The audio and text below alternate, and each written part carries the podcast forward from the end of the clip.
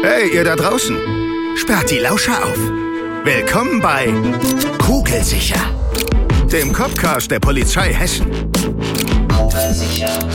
Hört hinter die Kulissen. Kein Gelaber, alles echt. Feinster Einblick in den Alltag der Polizei Hessen. Authentisch, ehrlich, direkt, hart. Ganz schön krass. Und auf jeden Fall kugelsicher. Hallo und herzlich willkommen wieder. Hier ist Kugelsicher, euer Copcast der Polizei Hessen. Heute hier zu Gast im Studio im schönen Wiesbaden. Ein mir sehr vertrautes Gesicht. Herzlich willkommen, Cora aus dem Polizeipräsidium Westhessen. Hi. Hallo Marc. Ja, woher kennen wir uns? Äh, von der taktischen Kommunikation. Genau, taktische Kommunikation. Daher kennen wir uns, das machst du auch und zwar auf ganz äh, hohem Level, nämlich äh, so richtig im Stadion bei Fußballspielen auch, ne? Genau, und äh, auf Konzerten auf der Bühne, äh, kurz vorm Hauptakt. Das ist äh, ja sehr aufregend und äh, macht wahnsinnigen Spaß. Das macht's auf jeden Fall. Aber das soll heute nicht unser Thema sein, denn du hast ein ganz anderes, spannendes Thema mitgebracht. Denn äh, worum geht's heute, Cora? Sag's am besten mal selbst. Genau, ich bin beim Haus des Jugendrechts in Wiesbaden, bei der Polizeidirektion Wiesbaden. Und ähm, ja, das ist äh, ziemlich vielfältig. Und an der Stelle stellt sich ja der Gast normalerweise immer auch selbst vor. Das will ich dir nicht vorenthalten.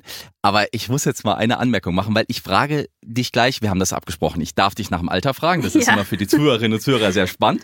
Und äh, erstens siehst du nicht so alt aus und zweitens, deine Stimme hört sich an wie, ja, ich weiß nicht, 20?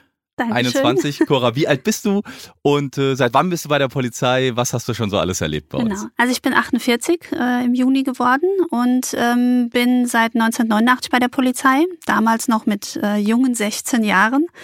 Ähm, ja, bin lange in der Bereitschaftspolizei geblieben, habe da meine zwei Kinder bekommen, also während dieser Zeit natürlich. Und ähm, ja, auch in der Bereitschaftspolizei war es spannend. Ich hatte ähm, angefangen als Fernmelder, bin dann irgendwann in den äh, Wehrtransport äh, in die Abteilung gegangen und zum Schluss habe ich einen Busführerschein gemacht und bin tatsächlich Gefangenbus gefahren. Also da wurde nie langweilig. Du schon einiges erlebt, ja.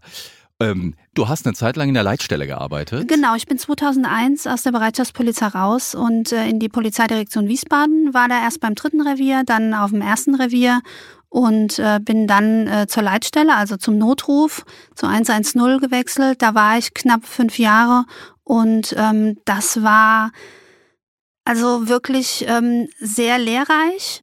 Also auch hier die Arbeit mit Stimme, taktische Genau. Kommunikation. Genau. Und du hast mir auch verraten im Vorfeld äh, von der Aufnahme hier, dass du auch total gerne synchronisieren würdest, so, ne? Äh, genau. Synchronsprecherin. ja, Und- ich hoffe noch, dass ich entdeckt werde. Ja, du, hier ist die beste Chance, glaube ich, ja. Wenn dich hier der Tonmeister und der Studiochef hört, vielleicht sagt er, hey, das ist genau die Frauenstimme, die ich brauche. Es gibt ja äh, Bibi Blocksberg und äh, die Dame, die Bibi synchronisiert, die hat äh, schon, ich glaube, die sechs vorne dran im Alters, äh, im Alt, in der Altersangabe und die hört sich auch noch an wie Bibi Blocks, Blocksberg, ne? Es ist erstaunlich. Also manche Stimmen verändern sich mit dem Alter nicht so sehr. Cora, ich hoffe, dass äh, du entdeckt wirst heute. Ja, das hoffe ich auch. Okay, du bist vom Haus des Jugendrechts. Genau. Äh, Wir können es abkürzen mit HDJR. Das ist so die gängige Abkürzung. ähm, Und du hast aber schon bevor du dahin kamst, ja in der Jugendsachbearbeitung, glaube ich, was gemacht. Ne? Also du Genau. bist nicht ganz unerfahren in diesen Ja. Bereich rein. Also vom Haus des Jugendrechts sind auf jedem Revier Jugendsachbearbeiter, die ausschließlich ähm, Straftaten von Jugendlichen bearbeiten. Und ähm, da war ich äh, von 2017, ähm, bin ich da hingekommen aufs dritte Revier und habe da ganz normale Sachbearbeitung gemacht ähm, und bin dann aber auch ziemlich schnell äh, dahin gekommen, dass ich Vorträge an Schulen mache. Was für Vorträge genau sind das, Cora? Ähm, wir melden uns bei den Schulen oder Institutionen, wenn dort eine Straftat passiert ist, bieten, äh, biete ich mich an als ähm, ja, als, als Gesprächspartner, nicht nur für die Lehrer, sondern auch für die Jugendlichen. Wenn dann zum Beispiel eine Körperverletzung passiert ist oder Mobbing ähm, oder ähnliche Sachen, äh, dann gehe ich in die Klasse, bekomme dann meistens 45 Minuten oder auch eine Doppelstunde und ähm, erzähle was über die Polizei, was passiert, wenn ich eine Straftat begehe und gehe dann auch auf dieses Thema dann gezielt ein, wobei ich dann versuche, das interaktiv mit den Jugendlichen und den Kindern zu machen, damit das nicht äh, so ja, langweilig für die ist und die auch wirklich mitmachen. Also meistens äh, ist es so, dass wenn die Schulstunde rum ist, ähm, die noch über die Pause hin Fragen stellen und äh, ich dann irgendwann gehen muss, äh, weil sie sonst keine Pause machen. Also die sind wirklich sehr eifrig dabei. Also diese Form der Präventionsarbeit genau. ist ein Teil deiner Tätigkeit im Haus des Jugendrechts. Ja. Und äh, aber das ist ja nicht äh, das alleinige, was du tust. Äh, da gehört noch mehr dazu. Und bevor wir jetzt auf die anderen Aufgaben kommen, die du da so hast und äh, ja, wer da noch so mitarbeitet, weil das ist ja das Besondere an diesen Häusern des Jugendrechts, wollen wir doch einfach mal sagen, wie, wieso gibt's die überhaupt? Ähm, Haus des Jugendrechts, äh, wie ist so die Entstehungsgeschichte oder was ist das Ziel von, von dieser Institution? Um, vielleicht kannst du dazu ein paar Sätze sagen. Ja. Es begann in Wiesbaden mit der AG Jaguar. Das ist auch äh, ein wirklich bekannter Begriff in Wiesbaden, nicht nur bei der Polizei, auch bei den Bürgern und auch bei den Jugendlichen. Die äh, Polizei Wiesbaden hat irgendwann gedacht, wir müssen spezielle ausgebildete Beamte für Jugendliche bereitstellen, ja. Die Straftaten, die Jugendliche begehen, äh, wenn man dann hingeht und äh, irgendwie äh, mit, mit Mahnen und, und Schimpfen, da blocken die ziemlich ab. Deswegen braucht man Erfahrung, wie man mit Jugendlichen umgeht. Und ähm, das war der Gedanke.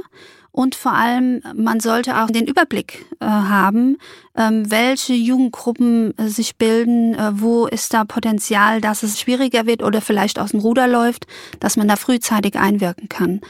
Und 2010 ist dann äh, das Haus des Jugendrechts in Wiesbaden als erstes Haus des Jugendrechts entstanden und wir sind tatsächlich in einem Haus. Da ist äh, das Jugendamt dabei und äh, die Staatsanwaltschaft und die Polizei, alle in einem Haus. Speziell für die Zielgruppe Jugendliche, weil eben dort auch, wie du sagtest, ähm, im Fall einer Straftat schnell reagiert werden muss. Ansonsten verpufft ja oft dann wahrscheinlich auch der Effekt. Man hat was falsch gemacht, dann dauert das ewig vielleicht mit dem Verfahren und am Ende ist nicht mehr so ganz klar, ja, war ja gar nicht so schlimm. Also es geht auch pra praktisch um diese Bearbeitung, so Stante Peder, also auf stehenden Fußes sofort tätig werden und einen Effekt erzielen? Ja, das ist der Sinn. Ähm, ein Jugendlicher, wenn der nicht gleich eine äh, ne, ne Wirkung auf sein Handeln bekommt, dann vergisst er das ziemlich schnell und es ist ihm dann auch egal. Naja, es passiert ja nichts, dann kann ich ja weitermachen, so wie ich das die ganze Zeit gemacht habe. Und das wollen wir verhindern. Wenn ich äh, eine Frage habe äh, an das Jugendamt oder an die Staatsanwaltschaft oder auch umgedreht, dann sind das kurze Wege, man kennt sich persönlich. Ähm, wenn ich merke, da, da fehlt was, dann warte ich nicht drei, vier Wochen, bis die Akte von der Staatsanwaltschaft zurückkommt. Ich habe die am nächsten Tag auf dem Tisch liegen und äh, umgedreht natürlich auch, wenn ich eine Frage habe an die Staatsanwaltschaft, welche Maßnahmen da möglich wären, ähm, dann gehe ich einfach ins Büro und äh, sage hier, wie sieht's denn aus? Ähm, was wäre denn da möglich oder was muss noch passieren oder umgedreht? Äh, und das ist halt ähm, der Vorteil. Ja, also mor morgens passiert es eigentlich so, wir kriegen äh, die Strafanzeige auf den Tisch. Also wir sind natürlich eine Tagdienststelle überwiegend. Und dann kann es sein, dass wir zum Beispiel einen Raub vom Vorabend haben und äh, dann muss das auch teilweise sehr schnell gehen. Dann werden wir versuchen, die Zeugen und Geschädigten äh, noch an dem Vormittag zu vernehmen und äh, mit der Staatsanwaltschaft parallel absprechen, was müssen wir für Maßnahmen treffen. Und dann kann es sein, dass wir zu dritt an dem einen Fall arbeiten. Der eine macht die Zeugenvernehmung, der andere macht die Geschädigtenvernehmung, der andere bereitet vielleicht schon äh, die Durchsuchungsanordnung vor, also die Anregung. Und ähm, ja, ein paar Stunden später geht das Ganze hoch an die Staatsanwaltschaft oder nach nebenan, je nachdem, wo man sitzt. Und der weiß natürlich dann schon Bescheid oder sie und ähm, hat parallel auch alles schon vorbereitet, schon äh, den Richter angerufen, dass da was kommt, dass da was Dringliches kommt. Und dann kann es sein, dass wir um 12 Uhr äh, zum Gericht fahren, äh, den Antrag abgeben, den Beschluss haben und mittags um 14 Uhr die Durchsuchung machen. Also so läuft es nicht selten. Okay, du bist dann also in Ermittlungen praktisch involviert. Du bist dann auch draußen bei der, bei der Durchsuchung. Also genau. auch sehr operativ, ne? Nicht nur am Schreibtisch. Ja, ich äh, werde schon von vielen Sachen rausgehalten für die Präventionsarbeit, wobei Corona natürlich mich teilweise ein bisschen ähm, ja in so ein Loch geworfen hat, weil wenn keine Schulen offen sind, äh, wenn man nicht die Schulen besuchen darf, kann ich natürlich keine Prävention machen, wobei der Bedarf durchweg da war Ich habe aber trotzdem auch äh, normale Sachbearbeitung, natürlich nicht so die schwersten Fälle, ähm, weil die sehr zeitaufwendig sind. Aber ähm, ja, ich unterstütze die Kollegen. Ich bin aber auch zum Beispiel bei dir und ja, stelle das Haus des Jugendrechts vor, äh, unter anderem auch an Universitäten und anderen Institutionen, die Interesse haben an unserer Arbeit. Wer ist das denn? Wer hat denn da auch noch Interesse? Außer hier Kugelsicher heute. Ja, zum Beispiel ähm, die Gerichte, die äh, Justiziare, ähm, die bekommen von uns auch äh, das Haus des Jugendrechts vorgestellt. Da hatten wir letztens Online-Vorträge und äh, wenn wieder die Präsenz äh, möglich ist, dann gehen wir auch an die Universitäten zum Beispiel. Weil du sagst Online-Vorträge. Ich, ich komme nochmal zurück ähm, auf das, was du vorhin gesagt hast. Ihr sitzt alle unter einem Dach in einem Haus, Staatsanwaltschaft, Jugendamt, äh, Amt für soziale Arbeit, ne? Genau. Und äh, die Polizei. Jetzt haben wir gerade, du hast es auch erwähnt, noch Corona. Und wir sind alle irgendwie gerade auch geprägt von einer Phase, wo wir auch mal Homeoffice machen, wo das auch in aller Munde ist. Wir arbeiten mehr von zu Hause, mehr digital. Wir können uns mit Videokonferenzen behelfen. Und äh, das äh, ist ja auch erstmal alles sehr, sehr proaktiv, äh, wo wir sagen, das ist was Gutes. Hm? Man muss nicht mehr viel fahren und so. Wenn ich dich jetzt reden höre, Scheint mir aber doch, es gibt schon Situationen und äh, manche Dinge, wo es einfach sehr sinnvoll ist, dass man physisch anwesend ist, zusammen in einem Haus sitzt, sich schnell sehen kann, eine Tür aufmachen kann und sagen, hallo, hier, das ist der Vorgang, hier ist der Bericht, mach schnell was damit. Ist das so? Also Ja. hier wäre wahrscheinlich so das Homeoffice nicht so förderlich, ne? Ja, wobei wir auch Homeoffice machen. Also wir haben natürlich auch äh, oft Situationen, wo wir einfach nur am Schreibtisch sitzen und schreiben, ne? Weil alles, was Ja, draußen dazu, passiert, ne? muss zu Papier kommen. Und äh, das ist nicht wenig bei uns. Ähm, zumal vor Corona war es tatsächlich so, dass wir jeden Einzelnen, der in der Strafanzeige beteiligt war, vernommen oder angehört haben. Und äh, da gab es nichts von wegen mal einen Fragebogen zuschicken. Das musste natürlich abgewandelt werden. Also ähm, kleinere Sachen versuchen wir ähm, auch anders jetzt zu regeln. Aber für uns war es so, wir hatten vorher tägliche ähm, Besprechungen, wo wir wirklich immer gesagt haben, okay, was war am Vortag, was war am Wochenende.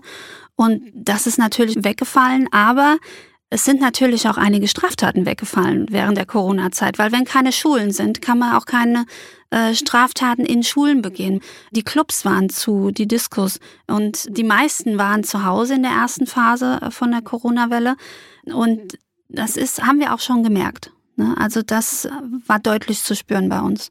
Was natürlich jetzt anders ist. Also jetzt äh, fühlt sich schon an, auf dem Papier ist es nicht so, aber es fühlt sich an, als wollte man was nachholen oder einfach das Leben wieder spüren, ähm, was natürlich nicht immer einwandfrei abläuft für jeden. Sehr gut ausgedrückt. Ähm, ja, also es geht um Körperverletzungen dann bei Jugendlichen wohl äh, häufiger. Ist das, ist das ein Delikt, äh, womit ihr häufiger zu tun habt im Haus ja, des schon. Jugendrechts? Ja, schon. Äh, Körperverletzungen, gefährliche Körperverletzungen. Ähm, der Raub ist auch noch bei uns in Bearbeitung von Jugendlichen. Und also grundsätzlich bearbeiten wir alle Straftaten von Jugendlichen bis 21. Also am 21. Geburtstag ähm, gehören die nicht mehr zu uns. Also auch junge Erwachsene. Äh, genau. So, ne? Heranwachsende.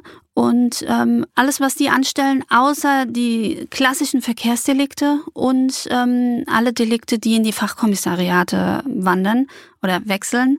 Zum Beispiel? Ähm, zum Beispiel ähm, die Sexualdelikte, ähm, die versuchten Tötungsdelikte. Äh, das wird, oder Betäubungsmittelhandel, das wird nicht von uns bearbeitet, wobei, ähm, wenn das bekannte, von uns bekannte Jugendliche sind, bieten wir natürlich unsere Unterstützung an, dass wir da zusammen an den Fällen arbeiten. Aber das natürlich alles mit Absprache. Weil du sagst bekannte Jugendliche, also ist das so, dass ihr bestimmte Jungs und, und Mädels oder jetzt Heranwachsende, also junge Menschen, auch schon dann öfters seht und äh, praktisch die euch auch schon kennen und sagen, ah, ja, hallo? ja, Äh, definitiv. Ja, ist das, ist das ein, eine besondere Form der Arbeit, weil ja oft ist es ja sehr auch auf Distanz. Ne? Wir haben äh, eine Straftäterin, einen Straftäter, wir ermitteln. Und bei euch muss das ja wahrscheinlich schon auch die Arbeit mit Jugendlichen etwas weniger Distanz auch äh, sein, ja, denke ich mir. Das, das ist auch unser Ziel. Also bei uns ist es so, jeder Jugendliche, der eine Straftat begangen hat, wo es dann mit der zweiten oder dritten äh, weitergeht, hat seinen eigenen Sachbearbeiter. Also jeder Jugendliche kennt eigentlich seinen Sachbearbeiter und seine Sachbearbeiterin. Also so viele Beamte haben wir natürlich nicht. Und ähm, da hat jeder natürlich mehrere äh, Jugendliche in der Betreuung. Und wir versuchen, Kontakt zu den Eltern aufzunehmen und auch Kontakt mit dem Jugendlichen zu halten und ähm, bieten uns auch für Gespräche an, sagen den Jugendlichen klipp und klar, also wir stellen uns vor, gehen auch zu den Eltern nach Hause, gehen zu den Treffpunkten von den Jugendlichen und äh, bieten uns für Gespräche an und sagen aber auch klipp und klar in, in Terminen, wo man sagt, okay, wie geht's jetzt weiter bei dir, wenn du jetzt weitere Straftaten begehst, was passiert dir, ne? was, was kann folgen? Das passiert auf jeden Fall. Also der Jugendliche kennt seinen Sachbearbeiter. Und das ist ähm, Sinn und Zweck vom Haus des Jugendrechts, damit die Polizei nicht mehr irgend so einer in Uniform ist. Ähm, wir tragen auch selten Uniform eigentlich nur bei Einsätzen, weil wir einfach ja Nähe schaffen wollen und auch Vertrauen. Also diese Präventionsarbeit ist schon ein sehr großer Teil bei euch. Ne? Weil wenn du sagst, ihr geht auch zu Jugendlichen nach Hause, ihr redet mit den Eltern, ihr tut schon sehr viel, dass eben nicht noch eine Straftat auf das Konto dazukommt. Ja, also wir versuchen den Jugendlichen einen Rahmen zu geben, was sie manchmal auch nicht vom Elternhaus haben. Ähm, die Hoffnung ist natürlich da, dass die Eltern auch eine Schweigepflichtsentbindung äh, unterschreiben. Ähm, das ist für uns notwendig, damit das Jugendamt auch besser mit uns äh, kommunizieren kann und der Austausch besser ist, weil ansonsten wird das schwieriger. Aber ähm, da haben wir eigentlich selten Probleme. Natürlich ab 18 muss es der Jugendliche auch wollen, dass, dass wir da untereinander äh, kommunizieren. Aber wie gesagt, haben wir selten ein Problem mit. Und wir hatten auch schon Fälle, dass der Jugendliche, also wir hatten zum Beispiel äh, einen Fall, wo ich mich dran erinnern kann, es war ein jugendlicher Straftäter, der war in eine Jugendhilfeeinrichtung äh, gebracht worden, weil es im Elternhaus äh, nicht geklappt hat und er einfach immer mehr ähm, auf die falsche Bahn kam. Und auch in der Einrichtung hat es äh, mit ihm nicht geklappt, mit den Betreuern. Er hat da irgendwie Schwierigkeiten gehabt und ist dann abgehauen. Keiner hat ihn erreicht, außer äh, die Sachbearbeiterin in dem Fall hat ihn angerufen. Er ist ans Telefon gegangen und war für sie bereit, sich über das Thema zu unterhalten. Und äh, sie hat da versucht, dann auch äh, zu vermitteln. Und äh, das ist natürlich auch ein Beweis dafür, dass unsere Arbeit fruchtet. Natürlich nicht bei jedem, wir können nicht jeden erreichen, aber ähm, wir geben da auch nicht auf. Wie sind denn so die Reaktionen von, von manchen Jugendlichen, wenn ihr dann auf den Plan tretet?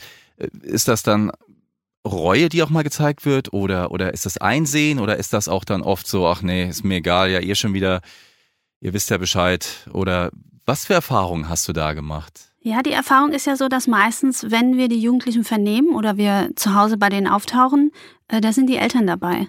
Und dann ist das ein ganz großer Unterschied, als wenn die Kumpels dabei sind. Und ähm, da ist eigentlich im Vordergrund, dass die Jugendlichen sich schämen. Also das ist denen dann peinlich, vor dem Vater, vor der Mutter, vielleicht vor dem kleinen Bruder noch. Die, die kleine Schwester, die weint, weil die Polizei jetzt in der Tür steht. Ne? Das ist natürlich alles aufregend, vielleicht sogar bei einer Durchsuchung. Und ja, das sind eigentlich die, die Wirkungen, wo man merkt, okay, vielleicht hat das jetzt was gebracht. Und äh, das ist unsere Hoffnung, dass das wirkt. Aber ähm, wir haben es auch oft bei Ersttätern, die dann zur Vernehmung sind, ähm, die die erste Straftat gemacht haben, vielleicht irgendwo in einem Geschäft was geklaut haben und sich da keine großartigen Gedanken drüber gemacht haben, wenn dann Papa oder Mama nebendran sitzen, ähm, dann äh, fließen auch manchmal ein paar Tränen. Bist du dann auch so ein bisschen Sozialarbeiterin, Psychologin? Ist das auch gefragt dann, dass du da auch wirklich äh, erklärst, ja, ist jetzt passiert, aber und jetzt geht's so weiter. Also natürlich nicht ausgebildet, muss man dazu sagen, ne? Ähm, aber äh, ja, und nicht nur für die Jugendlichen ne? oder für die Kinder. Wir haben natürlich auch äh, unter 14-jährige Straftäter, ähm, die trotzdem zur Polizei äh, kommen, damit sie merken, ich, ich habe was äh, Schlechtes getan und es, es gibt eine Reaktion darauf. Es gibt eine Konsequenz. Und wenn es nur das Gespräch bei der Polizei ist, ähm, das reicht dann aus, weil äh, die werden angerufen oder kriegen Schreiben, äh, die Eltern. Dann heißt, oh, du hast einen Termin bei der Polizei. Und dann schlafen die mit Sicherheit äh, nicht ruhig in der Zeit, äh, bevor dem Termin äh, dann ansteht. Und äh, dann sitzen sie da und sind teilweise wirklich der, der größte Rabauke in der Schule sitzt dann ziemlich kleinlaut da und äh, merkt, okay, jetzt habe ich Mist gebaut. Jetzt äh, ich kann mich nicht mehr verstecken und ich bin nicht mehr im Verborgenen und keiner kriegt's mit. Jetzt hat da jemand äh, die Augen drauf, ne? Und das ist eigentlich oft eine große Wirkung. Und da ist mir auch schon passiert, dass er mich ein Vater angesprochen hat, der mich da erkannt hat und sich bedankt hat, äh, dass dieses eine Gespräch wirklich sehr hilfreich war und äh, der Jugendliche ähm, jetzt ganz anders ist wie vorher, positiv sich verändert hat. Und das ist auch ein riesen, ja, ein riesen positives Gefühl für mich, wo ich weiß, okay, das macht Sinn. Cora, du hast vorhin gesagt, ihr arbeitet viel zivil um nicht in Uniform, aber bei manchen Einsätzen auch Uniform, also du jetzt speziell bei der taktischen Kommunikation natürlich. Wir machen ja beim Podcast hier Kugelsicher auch immer so äh, Features. Also wir haben ja unseren Keyword-Schnellschuss, wo wir auch so ein bisschen den Menschen in der Uniform zeigen wollen. Äh, du bist jetzt zwar nicht in Uniform hier, aber du trägst sie hin und wieder und äh, auch dich wollen wir ein wenig unseren Zuhörerinnen und Zuhörern natürlich als Mensch noch äh, näher bringen. Okay. Und äh, kennst du in den, in den Krimis immer diese Szene, wenn dann die, die Kripo kommt, dann wird dann immer das Flatterband hochgehalten, ne? Ach, ja. Genau, das wollen wir mit dir heute auch mal. Also, wir nehmen jetzt unsere Zuhörerinnen und Zuhörer mit. Hinter die Absperrung. So, und dafür habe ich was mitgebracht. Das war übrigens der äh, Beutel, der hier lag. Ich gebe dir den mal. So, ein Beutelchen voller Überraschungen. Dann guck mal rein, was da so drin ist. Hat alles was mit dir zu tun. Oh ja, das hat mit mir zu tun. Privat, äh, ja. Genau, äh, ein Fußballtrikot. Hier Ah, ja, von der deutschen Nationalmannschaft. Von der deutschen Nationalmannschaft. Du bist Fußballfan, ne? Ja, total. Dürfen wir den Verein jetzt hier verraten? Ich glaube schon. Ja, von mir aus sehr gerne. Also ich bin äh, Kaiserslautern-Fan. Lautern-Fan. Wie ist es gerade, Lautern-Fan zu sein? Ja, Gut. die Saison äh, fängt bestimmt gut an und äh, wie der Lauterer immer sagt, äh, das ist unser Aufstiegsjahr.